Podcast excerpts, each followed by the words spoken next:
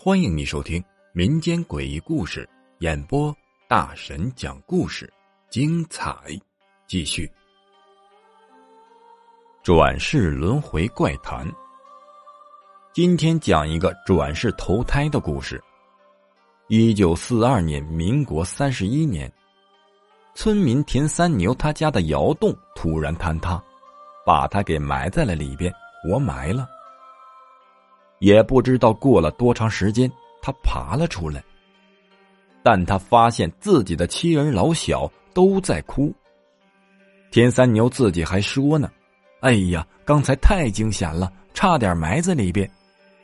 好不容易爬出来了，但是他的家人对他视而不见。他又走到孩子面前，跟孩子说话，但他的孩子同样也不搭理他，头都不抬。”这个田三牛一气之下离家出走了。他走着走着，在他的前面出现了一扇门，门里边发着幽幽的白光。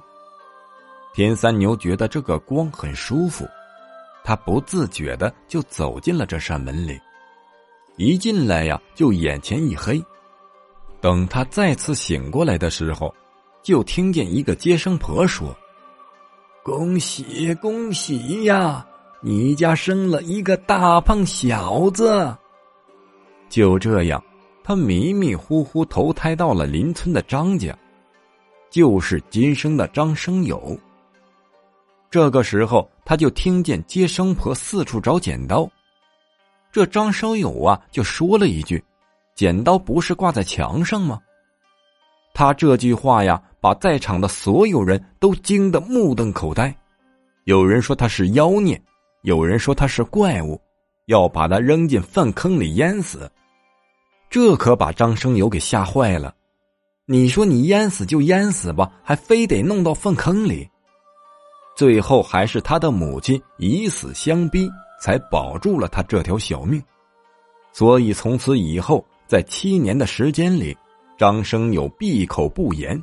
什么都不说，你问他什么呀，他也不说，他就害怕自己一说话，再被人扔进粪坑里给淹死了。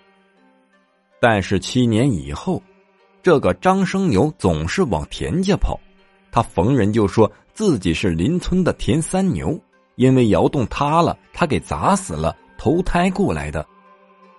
可是没有人相信他，直到有这么一天。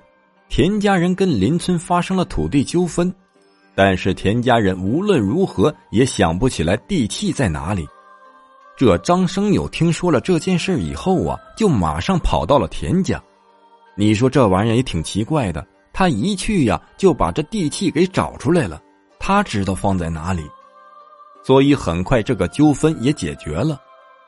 但是从那以后，田三牛转世到张家的这件事情。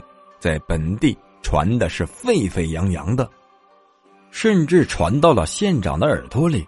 县长一听啊，还有这种事情，县长就下来了。经过一番的核查，确认无误，就把这件事情写在了资料库里，一直保存了下来。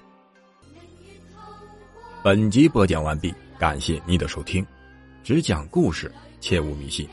如果你喜欢灵异鬼故事的话，点个订阅关注，下集更精彩。陪伴女鬼，深宵偷。